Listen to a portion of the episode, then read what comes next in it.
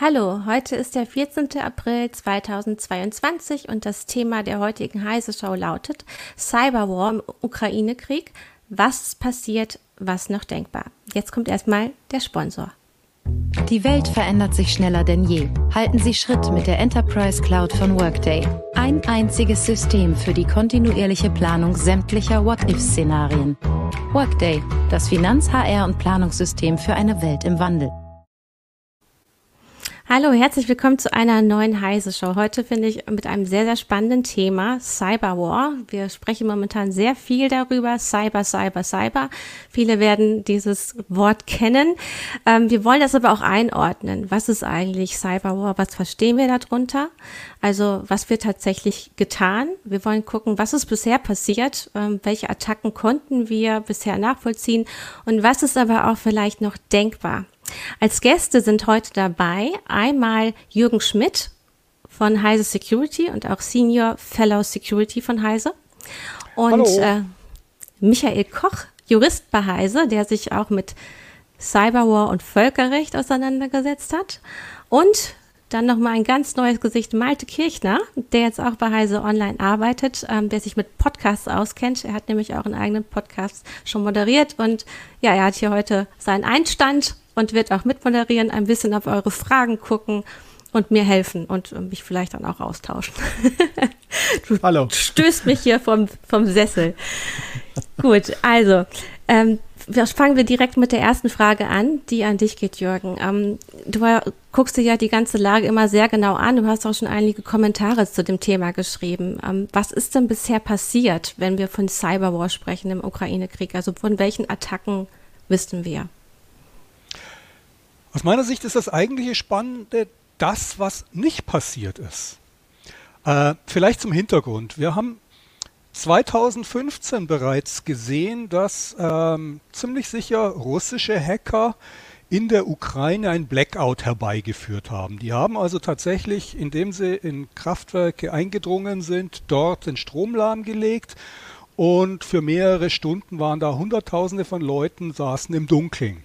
2016 hat sich das wiederholt und vermutlich sogar die gleiche Gruppe hat erneut ein Blackout in der Ukraine äh, herbeigeführt.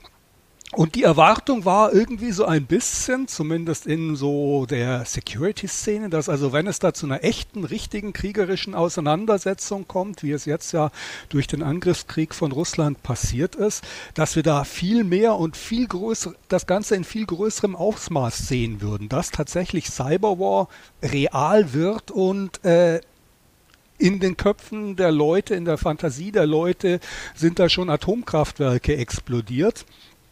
Ähm, es kam zu richtigen Cyber-Apokalypsen in den Szenarien, die die Leute an die Wand gemalt haben. Und all das haben wir eigentlich nicht gesehen. Ähm, bis jetzt muss man bilanzieren, spielt in dieser kriegerischen Auseinandersetzung Cyber eine sehr untergeordnete Rolle.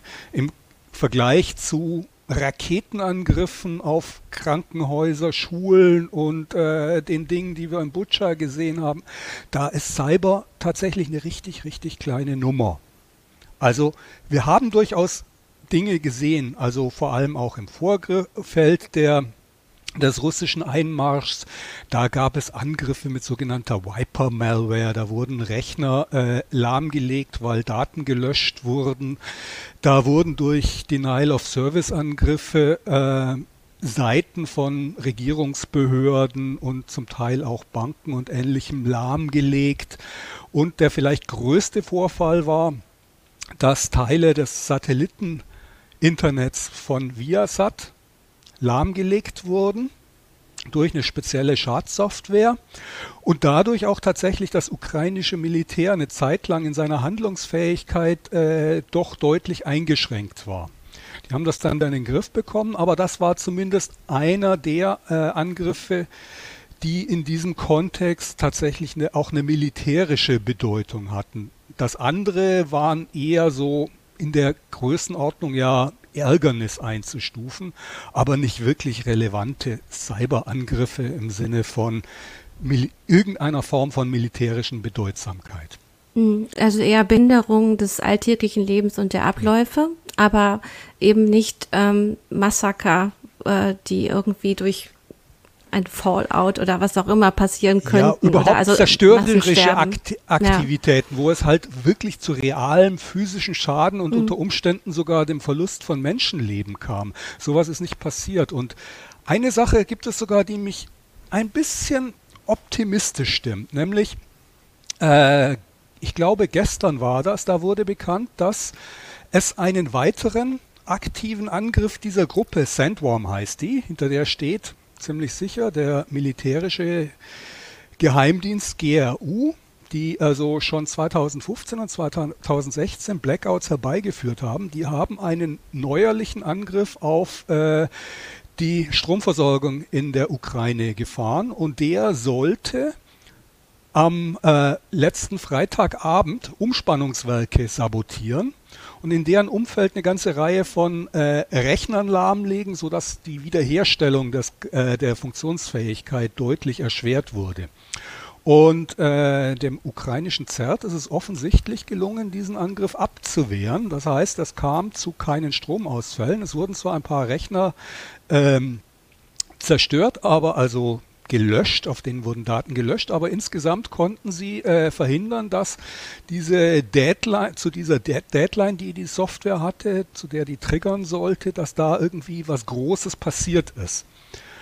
Und das ist eine Geschichte, wo man sagen muss, da haben genau die Hacker, die in diesem Bereich eigentlich schon Erfahrung, Expertise an den Tag gelegt haben in den letzten Jahren, nämlich 2015 und 2016, haben versucht, erneut zuzuschlagen und ähm, sind damit irgendwie gescheitert. Also die Einschätzung, dass das Ganze doch nicht so einfach ist, wie das viele Cyberkrieger äh, an die Wand gemalt haben, dass man da irgendwie so rumcybern kann und kritische Infrastruktur lahmlegen kann, die bestätigt sich nicht, sondern kritische Infrastruktur anzugreifen ist sehr, sehr schwierig und aufwendig. Das heißt nicht, dass es nicht geht, aber es erfordert eine Menge Vorbereitung und äh, die ist auch vergleichsweise gut gesichert, dadurch, dass sie eben mit Safety im Hintergrund konzipiert wurde. Also äh, die großen Katastrophen sind bis jetzt ausgeblieben und es gibt mittlerweile eigentlich auch keinen Grund mehr anzunehmen, dass Russland sich da zurückhalten würde.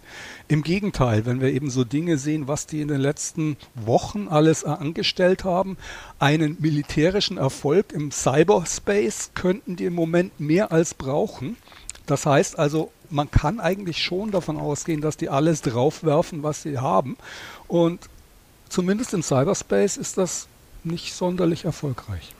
Ähm, was meinst du denn, was da die Abwehr so gut gemacht hat? Sind das eben die kritischen Infrastrukturen oder auch ähm, verschiedene Betreiber, die sich einfach besser abgesichert haben? Oder ist das eine richtig organisierte Abwehr durch den Staat? Also, dass die dort eine Einheit aufgebaut haben, die sich um Cyberabwehr kümmern. Das ist eine Mischung aus vielen Dingen. Also äh, zum einen ist es natürlich so, dass die Ukraine auch in gewissem Sinne vorgewarnt war durch diese Angriffe, die sie bereits gesehen haben auf ihre kritische Infrastruktur und äh, die letzten Jahre sich sehr intensiv auf solche Dinge vorbereitet hat. Und äh, zum anderen muss man natürlich auch sehen, dass in diesem Bereich kritische Infrastruktur natürlich auch Sicherheitskonzepte zum Einsatz kommen, die äh, von denen wir in unserer normalen IT, wie wir sie in allen möglichen Firmen, Behörden und Unternehmen äh, erleben, eigentlich nur träumen können. Dass halt wirklich produktionsrelevante Systeme, im Zweifelsfall sogar durch einen Air Gap, also durch einen Luftspalt, äh, vom Internet äh, getrennt sind oder also von Systemen getrennt sind, die übers Internet erreichbar sind. Dass es da also keine direkte physische Verbindung gibt und dass halt die Systeme auch wirklich mit Safety im Hinterkopf äh, konzipiert wurden. Das heißt, dass also auch gezielte Fehlbedienungen von vornherein ähm, mit eine Rolle gespielt haben beim Design der Plattform, dass man dann eben dafür sorgt, dass wenn einer den Schalter zu weit in die eine Richtung dreht digital, dass dann eben nicht gleich das Ding hochgeht, sondern dass dann eben im Zweifelsfall eine Überlastventil aufgeht, um den Druck mhm. irgendwo abzulassen. Das sind Konzepte, wie wir sie eben äh, in normaler IT leider viel zu wenig finden. Mhm. Ähm, du bringst ja jetzt ja auch viele Sachen zusammen, äh, für die wir bestimmte Begriffe benutzen. Also du sagst ja, man kann oft nicht einfach in eine Firma einbrechen, online, über das Internet, sondern muss da auch andere Strategien nutzen, wie zum Beispiel Spionage, die über Jahre aufgebaut wird, dass du dort Leute einschleust als normale Mitarbeiter, die dann irgendwann die Diskette oder auch den USB-Stick in der Hand haben, um vielleicht an das interne System zu kommen. So was ist ja auch schon passiert. Und ähm, uns würde da jetzt interessieren oder auch mich, wie genau grenzt man eben zum Beispiel diese Tätigkeiten von Cyberwar ab? Also was ist dieser Begriff Cyberwar? Was umfasst das eigentlich? Und vielleicht kann Michael uns da jetzt auch ein bisschen helfen. Ähm, also wie können wir diese Angriffe richtig beschreiben oder wie werden die vielleicht auch rechtlich eingestuft? Ähm, was wird da alles zugezählt? Ist es nur die Attacke, wenn man vielleicht einen Wurm einschleust? Äh, über, über das Internet oder wenn eben auch tatsächlich da Menschen sich einschleusen in Betriebe, in Organisationen und etwas vielleicht auch über Jahre verfolgen. Ich bin da sehr gespannt dazu, äh, was Michael dazu sagt, aber vielleicht ganz, ja. ganz kurz meine ja. persönliche Einschätzung, Klar. weil Michael ist der Experte in diesem Bereich. Äh, für mich persönlich ist Cyberwar tatsächlich an einen physischen Krieg gekoppelt. Ähm, dass da irgendwie äh, in Systeme eingebrochen wird, Daten rausgetragen werden oder sowas, das ist eigentlich mittlerweile schon mehr so Business as, as usual. Ähm, das beobachten wir seit vielen, vielen Jahren ständig, äh, überall. Das gehört zum normalen äh, Umgang von Staaten untereinander schon fast. Und äh, das an den Begriff Cyberwar zu mhm. koppeln, finde ich unsinnig. Ja. Das heißt, ich würde Cyberwar tatsächlich sagen, das sind Cyberangriffe im, Ko im Kontext eines real stattfindenden Krieges. Aber Michael, wie siehst du das denn? Da, ich wollte noch einmal kurz konkretisieren. Oh. Ähm, sorry, ich wollte dich kann ich gar nicht mehr unterbrechen jetzt gerade, aber eben, was kann man halt dazu zählen? Ne? Ähm, welche Angriffsform vielleicht? Was ist nur ein Scharmützel, wie du jetzt ja auch sagst? Was ist tatsächlich Krieg? Ich, ich glaube, du kannst also auch Aktion, äh, du kannst es nicht an den Aktionen festmachen. Ein, ein Angriff, bei dem zum Beispiel äh, Webseiten lahmgelegt werden oder Teilinfrastruktur oder sowas lahmgelegt werden. Das kann irgendwie verschiedene Arten von Hintergrund haben. Das kann passieren durch organisiertes Verbrechen, das im Wesentlichen darauf aus ist, ähm, die Firma dahinter oder die Behörde dahinter zu erpressen, um Geld zu gewinnen. Das ist kein Cyberwar.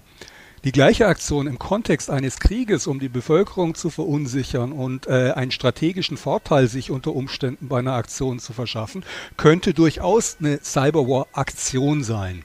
Das heißt also, für mich ist entscheidend für die Einstufung, ist es Cyberwar oder nicht, ob das tatsächlich im Kontext eines Krieges stattfindet oder ob der Hintergrund eventuell nur Erpressung oder Spionage oder Dinge sind, die halt äh, auch in Nichtkriegszeiten leider üblich sind. Okay, so Michael, sorry.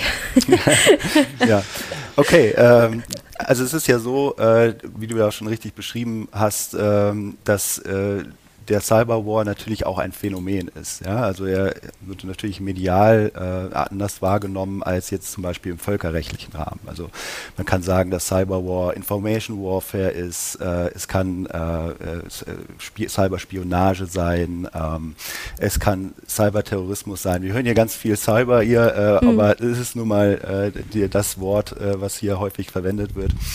was aber für mich wesentlich ist, ist natürlich die zwischenstaatliche Komponente Komponente für das Völkerrecht. Und äh, das da ist relevant äh, der Cyber Warfare eben. Und äh, da stellt sich die Frage, äh, was kann das sein? Also da hat Jürgen schon gesagt, begleitend, da hat er äh, aus meiner Sicht auch recht, äh, begleitend äh, zu beispielsweise konventionellen Angriffen. Er kann kriegsvorbereitend sein, also beispielsweise indem man äh, eine, erstmal eine kritische Infrastruktur äh, angreift, um dann möglichst viel Chaos zu verursachen. Und er kann natürlich auch der Hauptangriff selbst sein. Und äh, da haben wir, glaube ich, so einen, einen kleinen, äh, sagen wir, Streitpunkt, äh, denn es ist ja so, wenn man sich äh, beispielsweise die Vergangenheit anschaut und äh, man jetzt beispielsweise Stuxnet nimmt, sieht man ja, das ist ein äh, hochkomplexer Cyberangriff gewesen, ähm, der es sogar geschafft hat, Auswirkungen in der physischen Welt äh, herbeizuführen. Also das ist so auch die Unterscheidung. Mhm. Äh, Kannst man, du Stuxnet ja. also nochmal genau erklären, was da passiert ist? Also es war folgendermaßen, ähm, das Atom, die Atomanlage Natanz, es gibt ja die Befürchtung, dass Iran die Atombombe baut. Ähm, und zu einem Zeitpunkt, Anfang der 10er Jahre, war es eben so, ähm, dass äh, die äh, mutmaßlich Israel und US die USA ähm, da intervenieren wollten und eben äh, ja, die, die, die Entwicklung so weit fort geschritten war, dass man entweder überlegt hat, äh, ob man äh, da jetzt sozusagen das mit einer Rakete bekämpft, diese, dieses äh, Programm, oder ob man eben einen Cyberangriff äh, führt. Und das ist dann tatsächlich auch passiert.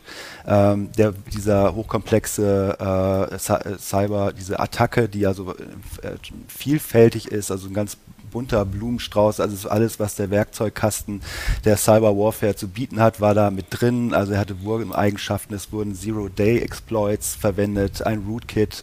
Ähm, wesentlich entscheidend war aber, ähm, dass letztlich das über einen Service-Mitarbeiter in die äh, wissentlich oder unwissentlich in die Anlage eingebracht wurde, dieser Wurm, äh, und letztlich dann mit einer Payload äh, ganz gezielt äh, gewisse äh, Steuerungssysteme angegriffen wurden, die dann gesorgt haben, dass sich äh, Zentrifugen fast unbemerkt mal schneller, mal langsamer bewegt haben, sodass die dann kaputt gegangen sind. Und da wurde teilweise, äh, ich glaube, tausende äh, Zentrifugen zerstört. Also man sagt, ein Fünftel äh, der, ähm, äh, des Bestandes wurde äh, zerstört.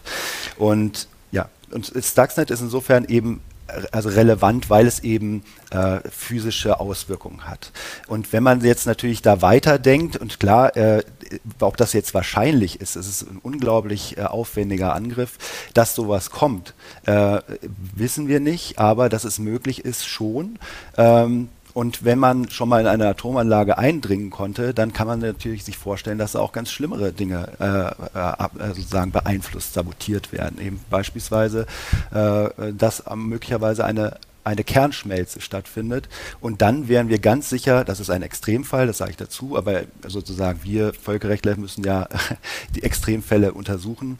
Dann würde halt auch äh, das als Hauptangriff gesehen ähm, das Gewaltverbot brechen, das, Gewalt, Körper, äh, das äh, völkerrechtliche Gewaltverbot. Man kann auch sagen, das Kriegsverbot. War denn das jetzt Cyberwar schon? Also dieser Angriff in Stuck, auf Stuck, also dieser Stuxnet-Angriff? Da gibt, es, das gibt es gespaltene äh, Meinungen. Ähm, es ist ja so, es gibt zwei, äh, Cyberwalk würde man ja sagen, okay, wenn das Gewaltverbot, das Kriegsverbot gebrochen ist, also ein Staat darf den anderen Staat nicht angreifen, darf keine äh, bewaffnete Gewalt ausüben. Und wenn man die Parallele äh, zieht, was über die Außenwirkungen möglich ist, die Parallele von bewaffneter Gewalt zu Cyberangriffen, dann kann man sagen, okay, äh, hier sind bedeutende, also bei, das sind ja sehr teure, äh, das sind ja auch sehr teure Anlage, sehr teure Zentrifugen. Hier sind äh, bedeutende Sachwerte zerstört worden. Äh, könnte man sich auf den äh, Standpunkt stellen, dass hier für das Gewaltverbot, was aber noch nicht äh, zum Selbst, zur Selbstverteidigung äh, berechtigt, das wäre erst beim einem bewaffneten Angriff der Fall, dass hier das Gewaltverbot gebrochen wurde. Aber Inwieweit? Äh, ich, ich verstehe immer noch nicht, was denn jetzt irgendwie Cyberwar? Ja, ja oder nein? Du willst mich aus der Reserve locken. Ja, du genau. weißt ja, wir Juristen legen uns ungern fest. Also ich finde, das Gewaltverbot, das kann man gut bejahen. Äh, äh okay. äh, denn ähm, äh, das ist ja doch, sind ja wie gesagt, bedeutende Sachwerte mhm. gewesen, die ja zerstört worden sind. Es waren Gott sei Dank keine Menschenleben, äh, ähm, die dann äh, in Mitleidenschaft gezogen wurden. aber im, im, im Hinblick darauf äh, der Bedeutung für Iran, für das Land, ähm, dieses äh, Atomprogramm, ob da jetzt äh, sozusagen äh, es wirklich um die Atombombe ging, wovon man ja natürlich ausgehen kann, äh, oder ob es wirklich nur um die Urananreicherung geht. Äh, ähm, um, da ist natürlich die Frage zu stellen, okay, ist das jetzt ähm, ein Angriff gewesen oder nicht? Ja, aber ich würde sagen, das kann man schon bejahen. Hier ist eine ganz schöne Frage von einem äh, Twitch-Zuschauer. Ähm, der fragt nämlich zum Beispiel, ähm, ob Cyberwar immer staatsgelenkt sein muss oder vielleicht auch nur staatsseitig toleriert. Also gilt jedes Script-Kiddie bereits als Regime-Fanatiker ähm, oder ähm, deutscher Hacker als Merkel-treu oder es haben sich jetzt ja auch verschiedene Gruppen zusammengeschlossen, ähm, die gesagt haben, wir hacken da mit in der Ukraine. Und das waren ja eher Zivilisten. Was, wie, wie ist das einzuordnen? Ja, also da muss natürlich schon ein Zusammenhang äh, bestehen. Also sozusagen nur weil sich Leute sozusagen einem, einem Staat zugehörig fühlen, äh, da äh, kann man noch keine Zugehörigkeit. Äh, Aber andersrum äh, wäre es schon möglich, ja, und das ist auch möglicherweise äh, schon in der Vergangenheit so passiert, dass eben private Hackergruppen, wenn man jetzt beispielsweise Estland 2007 nimmt, ähm, also in dem Fall waren es pro-russische Hackergruppen, äh, die ähm, ja in dem Fall das Finanzsystem gehackt haben, auch äh, dafür gesorgt haben, dass Banktransaktionen ähm, und äh, äh, auch Bank, äh, das Abheben an einem Bankautomaten zeitweise nicht möglich war. Also das war schon äh, so mal, äh, ein sehr relevanter Angriff, dass da eben auch möglicherweise ein Zusammenhang mit Russland besteht. Mhm. Aber so wäre das denkbar, wenn sozusagen der Auftrag eben von dem Staat kommt, was man natürlich schwer nachweisen kann. Also ich glaube auch dieses Problem der Attribution können wir vielleicht auch gleich nochmal zurückkommen. Also wer war es eigentlich und wie können wir das nachweisen, was ja dann auch rechtlich wieder relevant ist, ähm, auch jetzt im Nachgang eines Krieges. Für mich ist aber auch die Frage da, ähm, wird auch beim Völkerrecht oder jetzt beim Cyberwar unterschieden, äh, ob zivile ähm, Opfer werden oder eben äh, militärische Anlagen zum Beispiel oder, oder ähm, Menschen, die für das Militär arbeiten? Und gibt es da verschiedene Strafmasse? Ähm, also was wird mehr vielleicht auch geächtet also wir befinden uns hier im, jetzt, äh, wenn wir vorhin gesprochen haben, da, über das Ob, ob Krieg stattfinden darf oder nicht. Äh, also äh, sagen wir so, müsste ich jetzt noch weiter ausholen, weil das betrifft jetzt das äh, Selbstverteidigungsrecht, so wie ich das formuliert habe. Aber wir sind, befinden uns jetzt im Bereich des humanitären Völkerrechts. Da geht es mehr darum, äh, wenn der Krieg, äh, also ein bewaffneter Konflikt, sagt man, ist der Terminus, vorliegt, also wenn jetzt sozusagen schon Krieg ist, dann muss man sich an gewisse Regeln halten. Und äh, so eine Regel äh, ist zum Beispiel auch, dass man eben militärische Ziele, ähm, also der Angriff auf militärische Ziele erlaubt ist, aber nicht auf zivile Ziele. Dann gibt es noch äh, Dual-Use-Objekte beispielsweise, wo dann die Frage ist, okay, darf ich die angreifen? Äh, in der Regel eher nicht, nur wenn ähm, äh, oder genau, wenn es eben sein kann, also im, immer dann, wenn eine äh, exzessive ähm, äh, zivil, also eine exzessive Auswirkung für die Zivilbevölkerung zu befürchten sind, dann ist es eben nicht erlaubt. Mhm. Und wenn man jetzt äh, dort eben äh, sagt, okay, es gibt diese Regeln für äh, die konventionellen und die also die klassische bewaffnete Gewalt, dann äh, ist die Frage zu stellen, ob das auch für Cyberangriffe gilt. Ja, und äh, da wird man sagen können, in der in der Genfer Konvention mit seinen Zusatzprotokollen äh, ist eben festgelegt, dass äh, auch Future Technologies äh, berücksichtigt werden können. Äh, und in dem Fall würde man dann sagen, ja, okay, Cyberangriffe sind grundsätzlich auch äh, erfasst von diesem Re Rechtsfeld, ja, also von diesem humanitären Völkerrecht.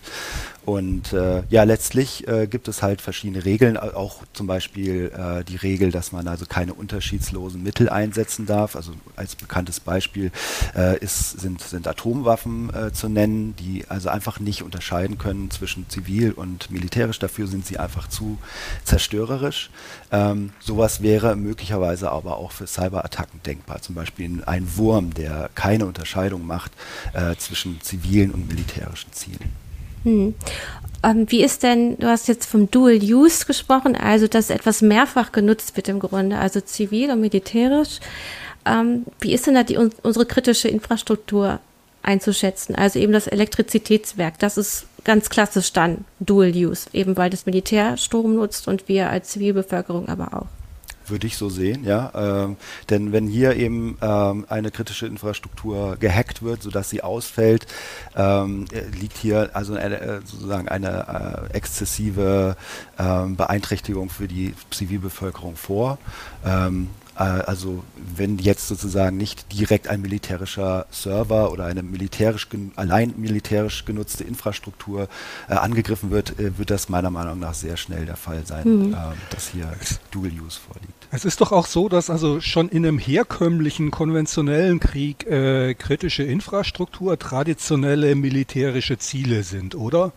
Also ähm, macht es doch Sinn, das also quasi auch auf Cyberangriffe zu übertragen, weil äh, Kraftwerke, Kommunikationsinfrastruktur oder sowas, das sind doch Dinge, die man auch im Zweifelsfall in einem konventionellen Krieg mit Waffen oder äh, Truppen versucht lahmzulegen, um äh, dem Gegner Schaden zuzufügen, seine Operationsfähigkeit einzuschränken, oder?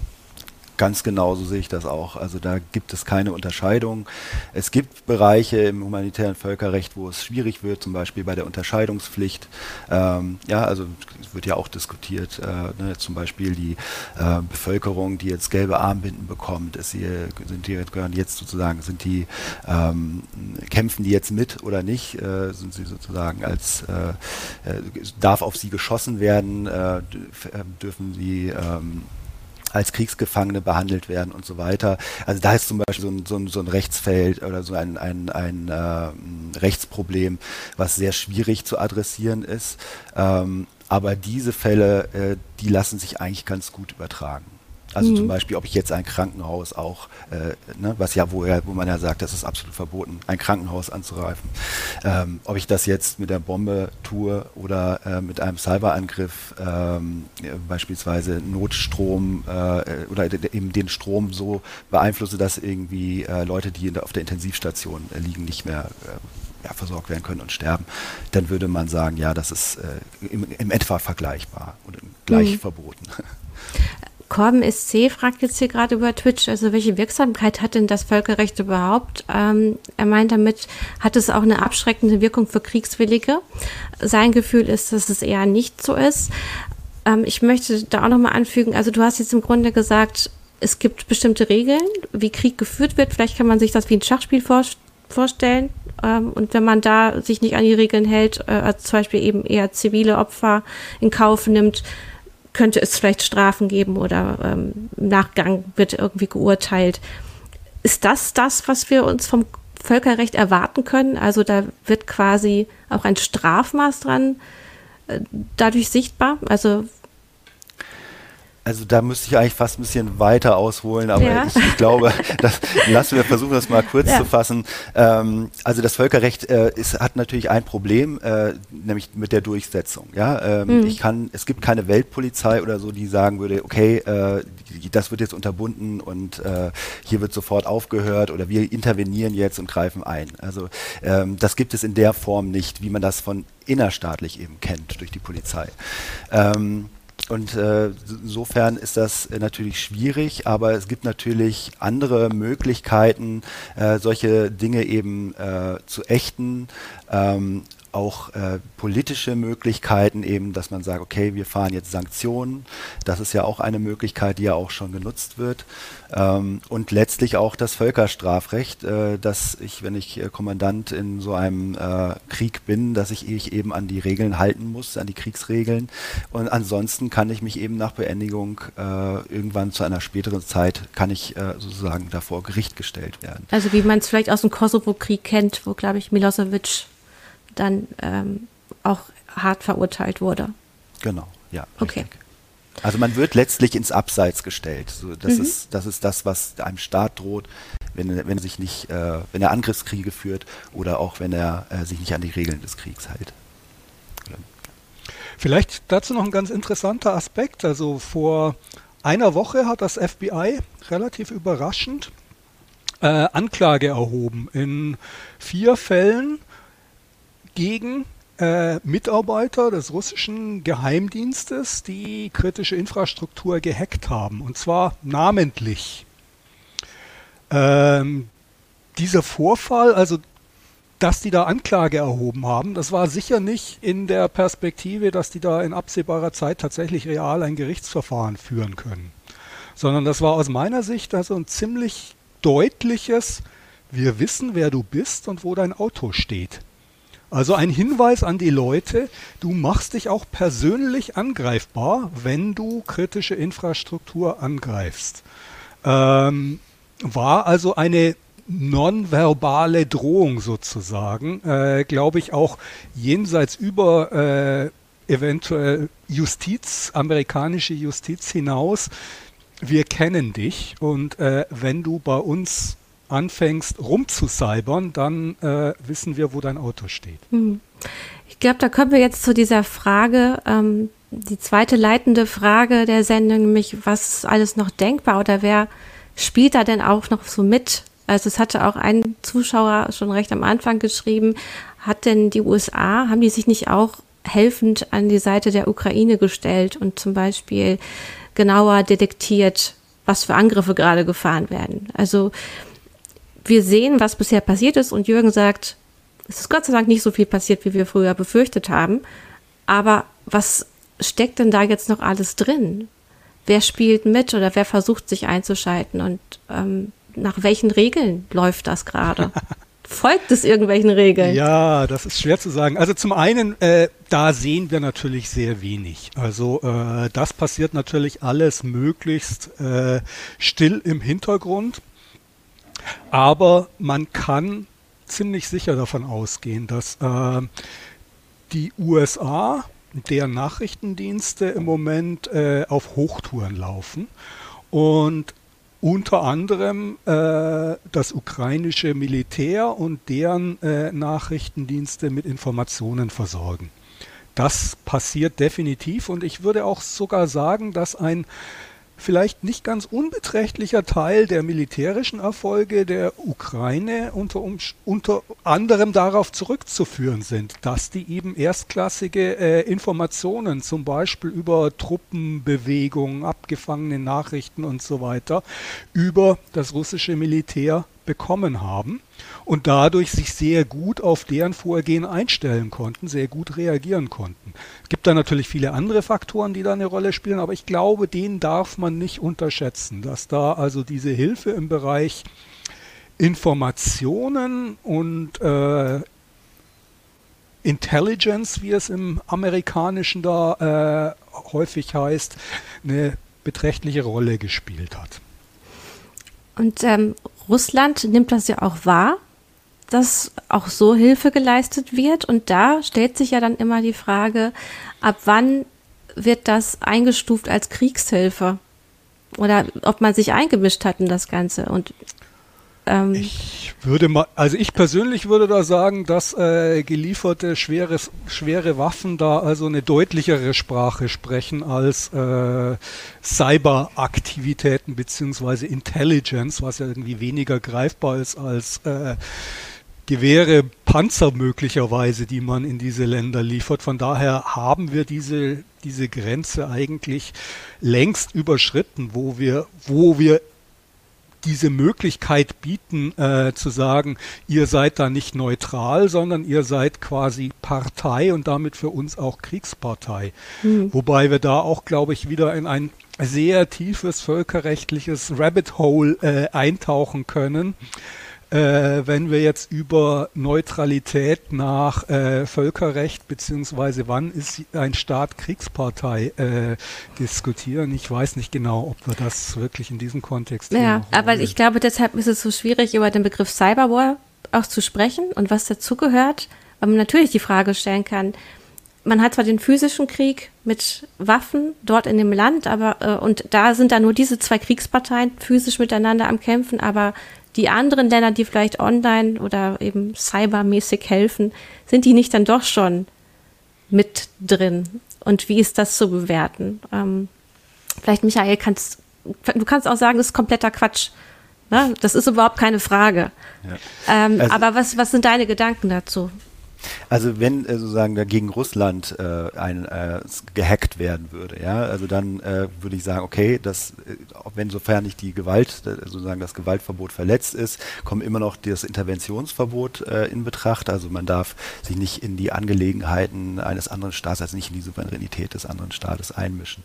Was jetzt die Unterstützung ähm, von ähm, also militärisch, also Lieferung von militärischem Material anbetrifft, betrifft, äh, sind wir da noch im legalen Bereich. Es ist immer die Frage natürlich, wie Russland das auffasst, äh, sich sozusagen sein eigenes Recht macht. Da sind wir wieder bei der Schwäche des Völkerrechts.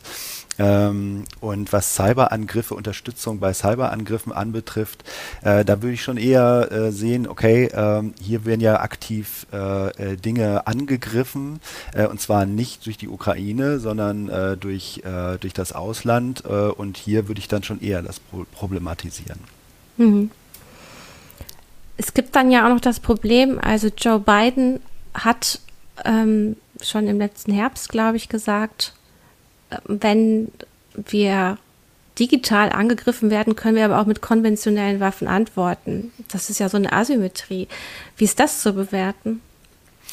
Ja, ähm, würde ich sagen, äh, wir wissen ja nicht den Kon äh, wir wissen nicht genau, mhm. äh, welche, welches Szenario da beschrieben wird. Äh, insofern gehe ich schon davon aus, dass das eine gewisse, äh, da ein gewisses Abschreckungsszenario äh, konstruiert wird. Ähm, es gibt allerdings ja auch, sagen wir, im Selbstverteidigungsrecht die Möglichkeit, äh, dass wenn ein bewaffneter Angriff vorliegt, äh, das kann auch eben ein Cyberangriff sein, wenn wir diesen Extremfall, den wir vorhin besprochen haben, äh, beispielsweise Kernschmelze beim, Kern, beim Atomkraftwerk, ähm, durch einen Cyberangriff, ähm, dann sieht es eben so aus, äh, dass ein, eine Selbstverteidigung möglich ist.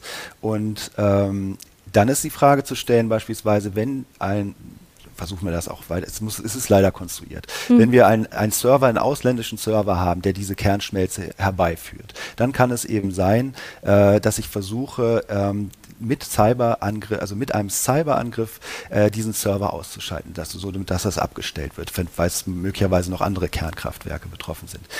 Äh, sollte das allerdings nicht möglich sein, äh, ist es möglich auch konventionell zu antworten. Also es gibt keine Symmetrie, äh, keine strikte Symmetrie zwischen dem Angriff und der Selbstverteidigungshandlung. Äh, und so wäre es also auch, äh, und auch in der Wahl der Verteidigungsmittel äh, ist man auch nicht äh, streng auf Cyberwaffen dann begrenzt. Also insofern wäre es auch möglich, wenn man sich dieser Server lokalisieren ließe, eines, eine eine Rakete dorthin zu schicken und den Server zu zerstören, um das abzustellen.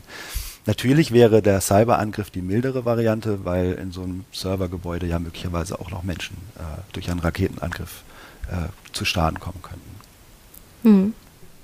Insofern würde ich sagen, äh, es, ist, es ist nicht falsch, was er sagt. Also es, ist, es kann aus meiner Sicht eskalieren zu einem richtigen Krieg, ein, ein Cyberangriff. Aber ähm, und ich hatte mich auch mit Jürgen schon darüber unterhalten. Wir reden ja äh, sozusagen, das eine ist die völkerrechtliche Bewertung, das andere ist die Wahrscheinlichkeit, dass sowas tatsächlich eintrifft. Ja. Also von so her, ähm, ja, äh, ob es wahrscheinlich ist, ist natürlich noch eine andere Frage. Mhm. Ähm, dann nochmal Richtung Jürgen gefragt, was kannst du dir denn vorstellen, was ähm, jetzt gerade noch die Kriegsparteien in der Hinterhand haben oder was wären die nächsten Angriffsziele? Du hast ja schon gesagt, äh, es wurde versucht, ähm, ein Strom, das Stromnetz zu hacken? Also das Szenario, das mir am meisten Sorgen bereitet im Moment, ist nicht direkt äh, Cyber War, also kriegsspezifisch, sondern eigentlich eher, dass äh, Putin auf die Idee kommen könnte oder nicht nur auf die Idee kommen könnte, sondern der, der hat diese Idee bestimmt schon, dass er sie umsetzen könnte, äh, dass er auf äh, Wirtschaftssanktionen und Waffenlieferungen durch Deutschland und andere westliche Staaten mit Cyberangriffen antwortet. Äh, solche, die vielleicht nicht direkt als Kriegshandlung zu werten sind, also nicht die explodierenden Atomkraftwerke, sondern stell dir einfach vor, das, was wir im letzten Jahr gesehen haben mit Emotet, äh, lahmgelegte Stadtverwaltung, Krankenhäuser, die in Notbetrieb gehen müssen, äh, dort ist ähm, eine Uni lahmgelegt und das alles multipliziert mit einem Faktor 10 auf einen Schlag. Das ist ein durchaus realistisches Szenario. Und das kombiniert vielleicht auch noch mit gehackten Webseiten großer Online-Portale, auf denen Fake News verbreitet wird und auf die Art und Weise in der Bevölkerung für Panik, Verunsicherung zu sorgen und Druck auszuüben letztlich auf diesem Weg dann wieder auf die Politik vielleicht mit den Sanktionen oder den Waffenlieferungen vielleicht doch einen Schritt kürzer zu treten, um äh, hier das nicht weiter eskalieren zu lassen. Das ist ein Szenario, das aus meiner Sicht sehr, sehr real ist und äh, uns unter Umständen im Lauf des nächsten halben Jahres oder der nächsten Monate durchaus drohen könnte. Und je länger dieser Krieg dauert, desto wahrscheinlicher wird das aus meiner Sicht. Mhm. Wie abwehrbereit wäre Deutschland denn in so einem Fall? Du hattest ja ganz am Anfang gesagt, Jürgen, dass ja in der Ukraine man ja auch durch die früheren Vorkommnisse besser gewappnet war, dass man die Lehren daraus gezogen hat. Lässt sich das für Deutschland eigentlich überhaupt so pauschal beurteilen? Pauschal ist das schwer zu beurteilen, aber ich würde durchaus sagen, dass wir auch im Bereich kritische Infrastruktur vergleichsweise gut aufgestellt sind. Dass da eigentlich schon relativ viel passiert ist bei der Priorisierung und bei der von Security und bei der Vorbereitung auf äh, aktive Angriffe.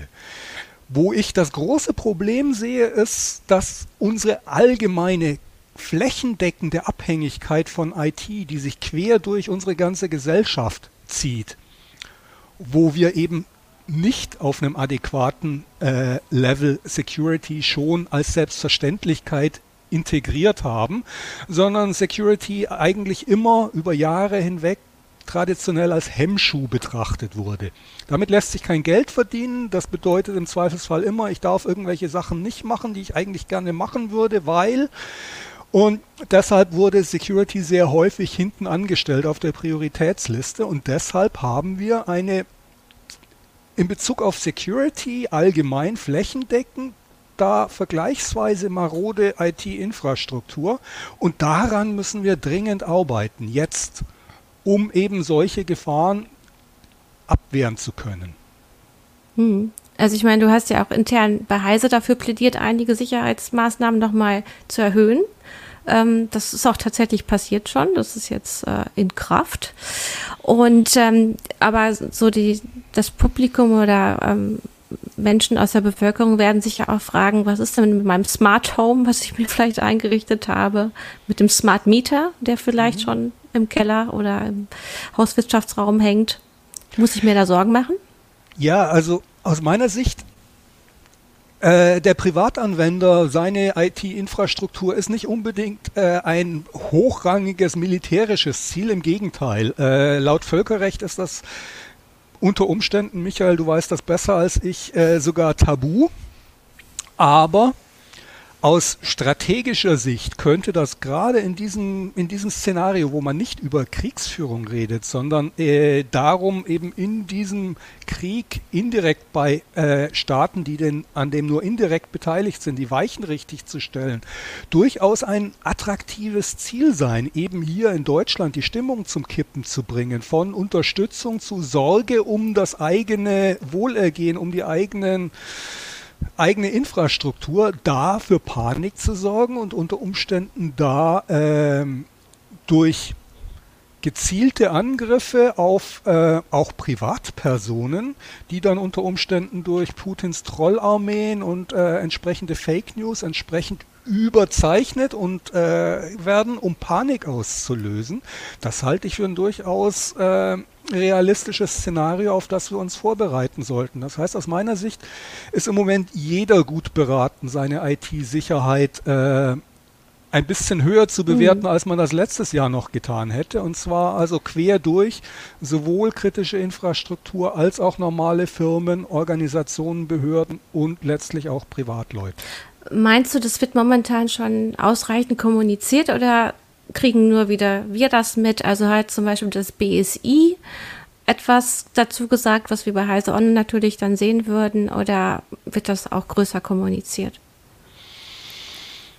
Aus meiner persönlichen Sicht, aber ich bin da natürlich auch wieder ein bisschen befangen, weil mhm. Insider, mhm. aber aus meiner Sicht äh, passiert das im Moment noch nicht ausreichend, weil äh, dieser Schritt, den ich eigentlich fordere, dass wir IT-Sicherheit in ganz normaler IT höher priorisieren und dass also dieser Krieg in der Ukraine äh, für uns der Anlass sein sollte, das jetzt endlich mal anzugehen, wovon wir eigentlich schon seit Jahren wissen, dass man es eigentlich tun sollte, aber wir haben es halt aus Gründen nicht getan. Das findet aus meiner Sicht im Moment noch nicht ausreichend statt und wird mhm. auch nicht ausreichend kommuniziert, dass diese Notwendigkeit jetzt höher ist, als sie je war. Malte hat ja schon in die Richtung gefragt. Also es wurde ja ganz groß gesagt, jetzt gibt es äh, 100 Milliarden waren es, glaube ich, für die Bundeswehr. Und die hat ja, will ja auch äh, eine Cyber-Abwehr aufbauen. Meinst du denn, dass das auch ähm, gerade gut läuft? Ähm, oder haben die jetzt, oder denken die bei den 100 Milliarden eher eben an neue Panzer und ein paar Drohnen?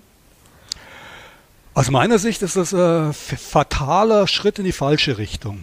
Denn äh, diese 100 Milliarden bei der Bundeswehr ähm, werden nur sehr wenig dazu beitragen, unsere eigentliche Achillesferse, nämlich diese Verwundbarkeit in der Breite, in der IT-Sicherheit äh, zu verbessern. Bei äh, dem Geld, das in die Bundeswehr fließt, da geht es eben ähm, um so Dinge wie Hackbacks, was eigentlich eine, eine Perversion an sich ist, aber andere Baustelle. Äh, was wir eigentlich bräuchten, wäre ein äh, mehr Investition in IT-Sicherheit und zwar im zivilen Bereich. Da helfen uns Cyberkrieger bei der Bundeswehr wenig, um ähm, Apothekennotdienst abzusichern. Äh, ja, also du meinst neben Bundeswehr, Kritis, BSI, müsste es vielleicht noch was anderes geben? wir, wir, ich weiß es nicht, ob ich das BSI mhm. komplett raushalten würde. Ja. Das BSI hat ja durchaus auch die Rolle, also äh, für allgemeine Bevölkerung und ähm, Wirtschaft als Ansprechpartner und als Leuchtturm sozusagen Vorgaben zu machen und äh, Vorbildfunktion zu haben und da auch äh, Richtlinien zu setzen. Ähm, aber ich sehe durchaus, dass also die Bundeswehr der denkbar schlechteste Ort ist, um äh, jetzt IT-Sicherheit voranzubringen. Also wir bräuchten da tatsächlich einen stärkeren Fokus auf andere, auf zivile Infrastruktur, die wir äh, verbessern müssen, wo wir unsere Sicherheit verbessern müssen. Und ob da das BSI äh, die allein selig mach machende Weisheit ist, äh, da bin ich mir auch nicht so ganz sicher. Im Gegenteil, also ich bin da auch eher äh, auf deiner Seite, wie du das gerade schon irgendwie impliziert hast, dass wir da noch was brauchen, um Sicherheit gerade im privaten und auch im äh, wirtschaftlichen Umfeld besser voranzubringen. Malte, hast du noch ein paar gute Fragen gesehen. Du hast ja sehr auf die Kommentare geguckt. Genau, ich habe auf die Kommentare geguckt. Es geht auch so ein bisschen um die Begrifflichkeit äh, in der Diskussion. Also dieses Cyber. Ähm, ist nicht der Begriff auch schon ein wenig Ausdruck davon, dass das Thema nicht so ganz ernst genommen wird, weil Cyber, das kennen wir noch so aus den 90er Jahren, es war ja immer dieses, diese wilde Zukunft und so weiter. Brauchen wir neue Begrifflichkeiten vielleicht auch? Also ich habe mich lange gegen diesen Begriff Cyber gewehrt und dagegen gestemmt, weil im Prinzip hat man also durch die Verwendung eigentlich nur seine eigene Inkompetenz äh, demonstriert.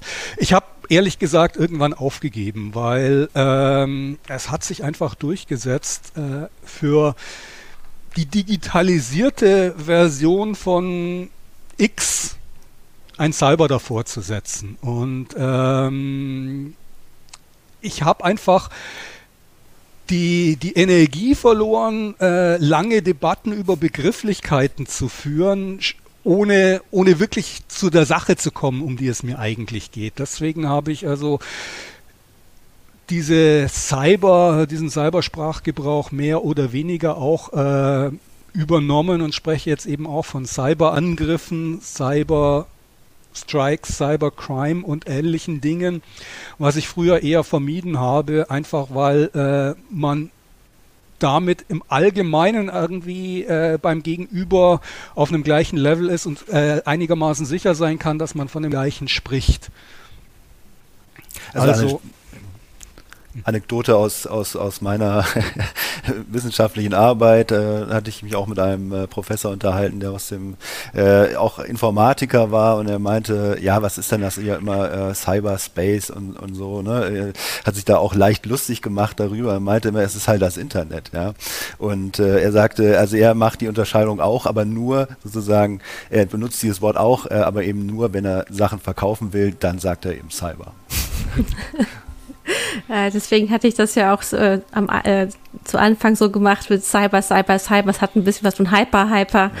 Also äh, uns allen quillt das Wort, glaube ich, aus den Ohren raus. Ähm, was mir nochmal bewusst geworden ist, Krieg war immer tatsächlich eher weit weg und wir bewegen uns in diesen Online-Sphären auch in diesem Job und ähm, aber zu sehen, was physisch tatsächlich doch möglich ist in dieser Welt, eben diese physische Kraft von Panzern und Menschen, die Massaker ausüben und töten und Gewalt ausüben.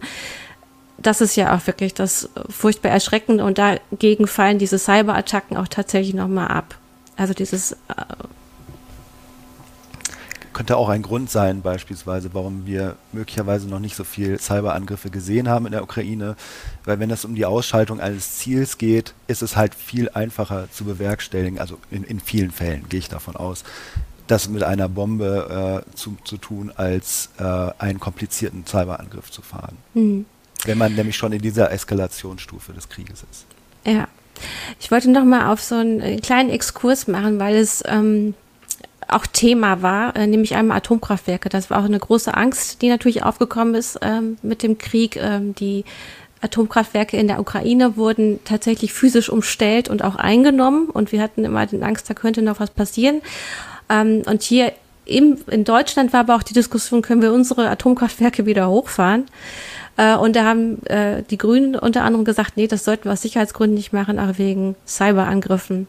Aber ein Atomkraftwerk ist doch eigentlich tatsächlich nicht einfach so cybermäßig zu übernehmen, sondern man hat doch eigentlich in der Ukraine gesehen, der physische Angriff ist erstmal der wichtige reinkommen und dann auf die inneren Systeme zugreifen. Oder äh, seht ihr das anders? Also aus meiner Sicht gibt es so viele Gründe, die gegen Atomkraftwerke sprechen, dass ich nicht mhm. über irgendwelche äh, eventuellen Cyberangriffe diskutieren muss. Also mhm. Ich, mir kam es nur ähm, als ein Argument vor, dass viele ähm, einfach so, also als Gesetz annehmen, so ja klar, da könnte ganz schnell ein Cyberangriff passieren. Äh, ich, ähm, aber eigentlich ist es nicht so einfach. Ich sehe auch die ganzen anderen Gefahren, warum man Atomkraftwerke nicht weiter betreiben sollte und nicht wieder hochfahren. Aber da dachte ich, na, der Grund aus unserer Sicht, aus Heise Sicht, ist nicht der beste, der bestgenannte. Definitiv. Also ich mag mich auch nicht irgendwann in der Situation mhm. wiederfinden, wo ich äh, zitiert würde, de, werde. Der Jürgen Schmidt hat gesagt, so ein Cyberangriff äh, auf ein Atomkraftwerk ist nicht so wahrscheinlich, deshalb können wir das jetzt hochfahren. Mhm. Ähm, nee, nee, klar, klar, natürlich nicht. Ne? Aber man hat an Stuxnet gesehen, äh, wie ihr das ja auch ausgeführt habt, was da teilweise für eine Intelligenz benutzt werden muss, wie viele verschiedene ja. Angriffsmethoden genutzt werden, um reinzukommen und dann auszuschalten. Also ich denke, wir können aus mhm. Stuxnet zwei Lehren mhm. ziehen. Mhm. Und zwar die eine ist, sowas ist prinzipiell möglich. Aber mhm. die andere, vielleicht noch wichtigere in diesem Kontext, die man nicht vergessen darf, da waren die zwei führenden Staaten bei Cyberaktivitäten. Also Israel und die USA haben sich zusammengetan. Die haben über Jahre hinweg vorbereitet einen Angriff gefahren, bei dem sie Teile der Infrastruktur, die sie nachher äh, sabotieren wollten, erstmal selber aufgebaut haben und da über Jahre lang äh, sehr spezielle Art von Software entwickelt haben. Und für die mussten sie dann noch einen äh, Menschen vor Ort haben, der die dort in das Netz eingespeist hat. Und dann haben sie es tatsächlich geschafft, äh, diese Anreicherungsanlage lahmzulegen. Das ist nichts, was sich irgendwie skalieren ließe, wo man sagen könnte, okay, damit machen wir, das machen wir jetzt irgendwie zehnmal hintereinander. Oder dass sich beliebig auf andere Szenarien übertragen ließe. Das war ein sehr singuläres Event mit also extremem Aufwand und erfolgreich, ja, hat also die Theorie bewiesen, aber auch ein bisschen gezeigt, äh, die Grenzen aufgezeigt, wie sich sowas einsetzen lässt. Hm, okay. Ja, ich denke, ähm, also wir berichten ja auf Heise Online auch immer wieder darüber, wenn teilweise solche Kampagnen auch hochgenommen werden. Also wenn über Jahre ähm, sich auch Menschen in Systeme hacken, äh, dort ähm, einfach nur Informationen sammeln, irgendwann zuschlagen. Das ist ja auch eine Gefahr dieses Krieges, ähm, wo wir drauf gucken. Ähm, wir gucken uns dieses Katz- und Maus-Spiel natürlich weiter an. Jetzt kommt aber erstmal unser Sponsor. Wir gucken vielleicht aber in der Zeit auf die Kommentare, ob doch noch was ähm, äh, Nettes dabei ist. Eine gute Frage von euch oder ähm, auf et etwas, auf was wir nochmal eingehen wollen. Ähm, also erstmal jetzt Sponsor und wir können noch mal kurz überlegen, ob noch was dazu kommen sollte. In einer sich stetig verändernden Welt müssen rasche Entscheidungen auch kluge Entscheidungen sein. Deshalb verschafft Workday ihrem Finanzteam schnelle Einblicke für die Planung der nächsten Schritte. Workday, das Finanz-, HR- und Planungssystem für eine Welt im Wandel. Ha, und schon hat sich diese Pause gelohnt, denn Jürgen hat im privaten Chat gefragt, hey, das Thema Attribution, ja klar. Genau, hatte ich vorher angesagt und schön vergessen. Attribution, das, das ist ja auch wirklich wieder eine rechtliche Frage. Wer war es denn? Wie können, können wir dafür Ding festmachen?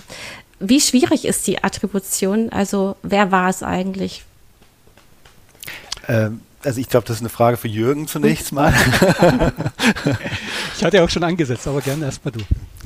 Also das Problem ist natürlich, wir haben ja auch von Selbstverteidigung gesprochen äh, oder auch es gibt diese Gegenmaßnahmen beim Interventionsverbot. Ähm, also wenn ich antworten möchte, ja, mit äh, sozusagen, um, um einen rechtswidrigen Zustand eben herz, äh, sozusagen äh, abzustellen, äh, dann kann ich das nur dann machen, wenn ich den Urheber zweifelsfrei ermittelt habe. So, das ist das völkerrechtliche Problem. Mhm. Ja, und da gibt es natürlich immer wieder Leute, die sagen, also im Cyberspace, da ist alles digital, da kann man das irgendwie überhaupt nicht. Dem würde ich tatsächlich mittlerweile widersprechen, weil mit der gleichen Logik, mit der gleichen Argumentation wäre in 90 Prozent der normalen äh, Verbrechensfälle auch keine eindeutige Zuordnung möglich, weil in den seltensten Fällen erwischte jemanden in flagranti sondern es wird aufgrund von Spuren, Indizien ein äh, Kontext aufgebaut, in dem ein Gericht zu der Überzeugung kommt, ja, äh, das kann ich mit sehr, sehr hoher Wahrscheinlichkeit äh, dieser Person zuordnen und die dann schuldig sprechen, auch wenn man sie nicht in flagranti vor Ort äh, erwischt hat. Da sind dann Fingerabdrücke, äh, spielen eine Rolle, DNA-Geschichten, äh, cui bono wem nutzt es und ähnliche Geschichten, die da in diese als Indizien eine, eine Rolle spielen. Und das lässt sich durchaus zu einem guten Teil auf den Cyberspace übertragen.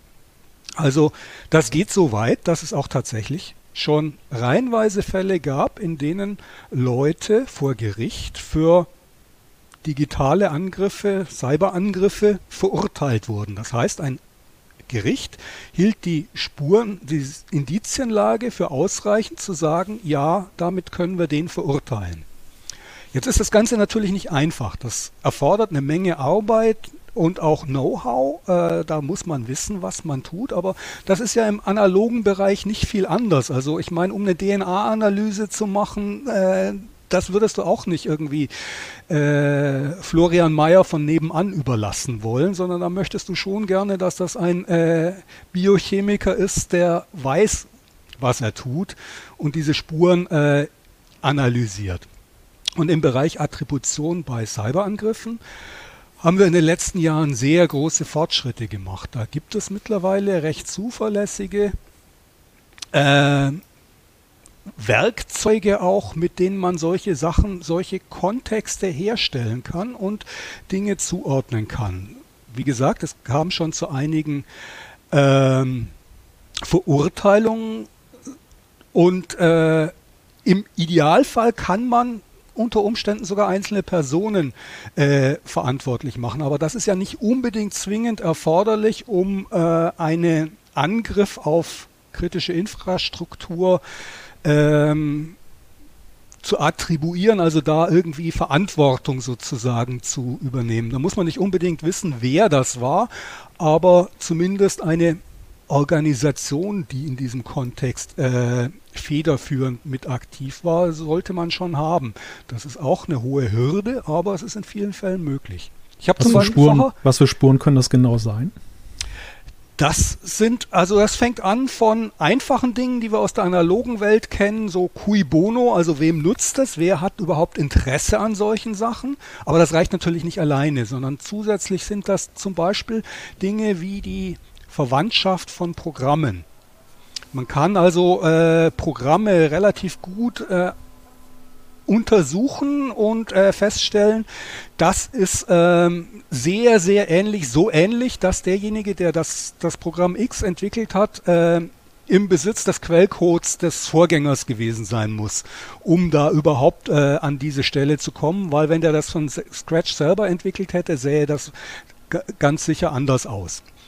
Da, ich habe zum Beispiel diesen, diesen Fall jetzt am letzten Freitag, wo es gelungen ist, diesen Angriff auf das Umspannungswerk äh, zu vereiteln, genannt. Da wird es relativ sicher demnächst eine vergleichsweise zuverlässige Zuordnung wiederum zu dem GRU geben, weil man da eben diese Schadsoftware abfangen konnte, die zum Einsatz kommen wollte. Das ist eine spezielle Schadsoftware, die Steuerungssysteme, industrielle Steuerungssysteme angreifen kann. Und äh, die fällt nicht vom Himmel. Sowas muss man also tatsächlich aufwendig entwickeln und da hat man eben festgestellt, diese Schadsoftware, die man da gefunden hat, die ist sehr eng verwandt mit der, die 2016 bereits äh, in der Ukraine zum Einsatz kam. Und diesen Vorfall damals haben eine ganze Reihe von äh, Behörden, also ins, unter anderem die USA, Großbritannien und auch das BSI und die Bundesregierung haben diese Angriffe als verursacht durch Russland, durch den russischen Militärgeheimdienst äh, gekennzeichnet. Und wenn man jetzt sagen kann, okay, das müssen im Wesentlichen die gleichen Leute gewesen sein wie damals, dann hat man schon eine vergleichsweise stringente Beweiskette. Ich sage noch nicht, dass das hundertprozentig wasserdicht ist und es gibt natürlich bei solchen Sachen immer auch falsche Fährten und andere mhm. Dinge, die man berücksichtigen muss, aber da könnten wir jetzt irgendwie stundenlang diskutieren. Ich habe ich auch schon gemacht mit Leuten. Äh, ist auch eine spannende Diskussion, aber das würde hier insgesamt wohl ein bisschen äh, aus dem Rahmen laufen. Von mhm. daher kurz, Attribution ist generell ein Problem, aber es ist machbar und es ist ein sehr wichtiger Aspekt, weil wenn wir nicht sagen können, wer verantwortlich für was ist, dann haben wir sehr wenig Möglichkeiten überhaupt auf irgendwas zu reagieren und dann gibt es eigentlich nur einen Wust, so einen Brei. Aber das ist insbesondere auch so ein bisschen eine Sache, die äh, von interessierten Parteien, nenne ich das jetzt mal, sehr gerne herbeigeredet würde, dass man da eigentlich überhaupt gar nichts sagen kann mhm. und deshalb auch niemanden verantwortlich machen kann. Ganz gezielt bemüht sich Russland sehr stark um Desinformation in diesem Bereich und Verunsicherung herbeizuführen. Das können wir also sehr stark beobachten dass äh, die natürlich Interesse daran haben, solche Zuordnungen äh, zu, zu ver, ver, verweichlichen, zu, zu äh, äh, also zu diskreditieren. Ne? Diskreditieren, ja? genau, das war ja. das Wort, nach dem ich gesucht habe. Und das machen sie ja mit auf allen Ebenen. Butcher äh, mhm. waren sie ja angeblich auch nicht. Das waren ja angeblich auch irgendwie entweder gestagte Sachen oder Ukrainer, die äh, gegen die eigene Bevölkerung vorgegangen sind. Und äh, auch da versuchen sie mhm. die relativ deutliche Faktenlage eigentlich äh, durch Fehlinformation in Frage zu stellen. Oder auch False Flag Aktionen, ne? also unter falscher Flagge, dass da was gestellt wird. Also es ist auch da nicht ein Katz-und-Maus-Spiel, was mir noch einfällt. Man hat auch mal auf, ähm, darauf geguckt, wann ähm, Hacker aktiv sind, also in welcher Zeitzone können die aktiv ja. sein, welche Sprache nutzen die, äh, wenn auch einfach nur im Code manchmal was in, noch mal in der eigenen Sprache zum Beispiel hinterlegt ist, einfach nur ein kleiner Kommentar, dass man an so Kleinigkeiten auch schon feststellen konnte, ah, das muss eigentlich irgendwie aus China gekommen sein. Wir haben dazu auch schon mal Sendungen gemacht oder auch Texte auf Heise Online. Äh, Jürgen, wolltest du noch was ergänzen? Ja, ich wollte dazu mhm. sagen, das Wichtige dran ist, es, es sind viele kleine Sachen, aber man muss auf das Gesamtbild mhm. achten. Man darf irgendwie sich nicht auf das einzelne Ding fokussieren, weil das kann immer irgendwie gezielt äh, in die Irre führen. Aber wenn man ein Gesamtbild von vielen solchen Indizien hat, dann kann man irgendwann durchaus zu einer Situation kommen, wo man ein recht zuverlässiges Urteil fällen mhm. kann. Also im Grunde wissenschaftliches Vorgehen, man nähert sich der Aussage ja, mit auch, möglichst vielen Indizien. Auch wie auch die klassische Forensik.